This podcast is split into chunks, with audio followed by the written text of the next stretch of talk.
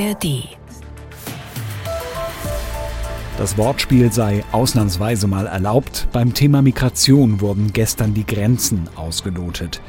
Sie haben gesprochen, aber sie verraten nicht, was gesagt wurde.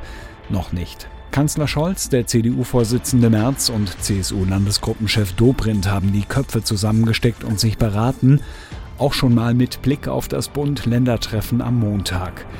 Kommen sie also zusammen, gibt es den gemeinsamen Pakt, den sie sich gegenseitig angeboten haben?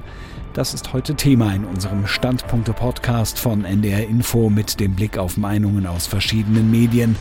Heute unter anderem aus unserem Hauptstadtstudio, der Süddeutschen Zeitung und der Frankfurter Allgemeinen Zeitung. Ich bin Martin Seiler und heute ist Sonnabend, der 4. November. Ja, Sie sind sich ja in einem Punkt offenbar einig. Das Problem der irregulären Migration ist ein so großes, dass es nicht zu bewältigen ist, wenn alle politischen Lager auf ihrer Meinung beharren und nur für das eigene Profil agieren. Dann tut sich nichts und am Ende lacht nur die AfD, so die Befürchtung vieler. Unsere Hauptstadtkorrespondentin Barbara Kostolnik wertet alleine schon das Treffen zwischen Scholz, Merz und Dobrindt als gutes und wichtiges Zeichen. Es wird höchste Zeit, dass alle demokratischen Parteien staatsbürgerliche Verantwortung zeigen, und zwar besonders in der so heißblütig diskutierten Migrationsfrage. Wird die Union also über ihren langen, schwarzen, manchmal bläulich schimmernden Schatten springen oder nicht? Das ist die Frage. Und wie sie beantwortet wird, wird entscheidende Auswirkungen auf die kommenden Monate, auf die kommenden Jahre haben. Ein Anfang ist gemacht und das ist gut so. Angesichts der multiplen weltweiten Krisen, die jetzt in dem Krieg in Nahost noch eine weitere furchtbare dazubekommen haben, muss die Union mit der Regierung eine republikanische Front in der Flüchtlingsfrage bilden, anstatt weiterhin unversöhnlich zu versuchen, aus den Ängsten, den unbestimmten Stimmungen weiter Teile der Bevölkerung und den realen Sorgen der Kommunen Profit zu schlagen. Die Konsequenz nämlich ist toxisch, für die Debatte, aber auch für uns alle als Gesellschaft. Olaf Scholz hat sicherlich auch aus dem Kalkül heraus, der größten Oppositionsfraktion ein Thema zu nehmen, diesen Pakt angeboten, einen Deutschlandpakt aller demokratischen Parteien. Er braucht die Union nicht, um Gesetze zu machen, auch nicht in der Migrationsfrage. Er braucht die Union und Friedrich Merz aber, um in einer sich immer schneller auseinanderfragmentierenden Gesellschaft einen gesellschaftlichen Frieden zu erreichen oder zumindest einen Waffenstillstand. Die Meinung von Barbara Kostolnik aus dem ARD Hauptstadtstudio. Auch in vielen Zeitungen wird die kleine Zusammenkunft gestern und die große Zusammenkunft am Montag kommentiert. Die Rheinzeitung aus Koblenz erkennt eine mögliche Win-Win-Situation. Merz hilft Scholz jetzt also dabei, ein großes Signal zu setzen, das da lautet, wir haben verstanden. Wir wollen den gesellschaftlichen Frieden wahren und ein Problem, das dieses Land derzeit wie kaum ein anderes umtreibt, lösen. Dieses Signal ist doch dringend nötig. Daran muss auch die Opposition ein Interesse haben. Schließlich bezeichnet sie sich als konstruktiv und betont immer, bei der Migration an der Sache orientiert zu sein.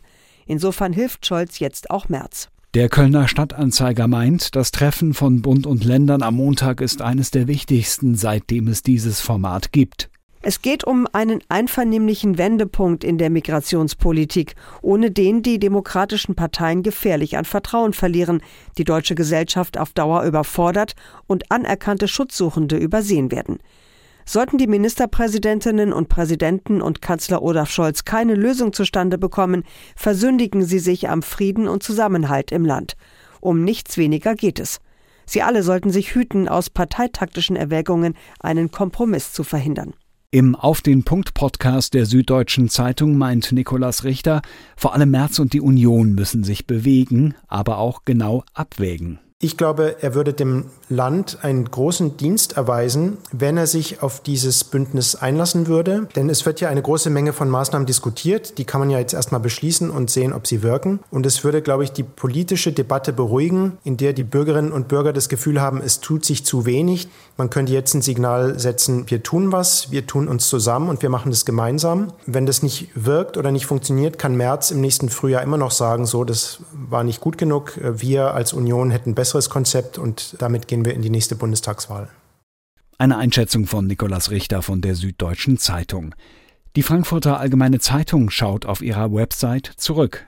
Was wurde nicht alles jahrelang für unmöglich bis extremistisch gehalten? Grenzkontrollen, Nachdenken über das Asylrecht, Kürzungen von Sozialleistungen, konsequente Abschiebungen, Stellung von Asylanträgen im Ausland, Kontingente, kontrollierte Einwanderungspolitik. Heute sieht man, dass lange verfemte Maßnahmen Wirkung zeigen, die doch nur der Durchsetzung des geltenden Rechts und der Sicherung eines geordneten Zusammenlebens dienen. Die Frage bleibt aber, ob Deutschland die Kraft aufbringt, diese multiple Herausforderung wirklich anzupacken und nicht nachzulassen. Ein Online-Kommentar von der Frankfurter Allgemeinen Zeitung. Und damit enden unsere Standpunkte am Sonnabend, zusammengestellt von Martin Seiler. Ein Podcast von NDR Info.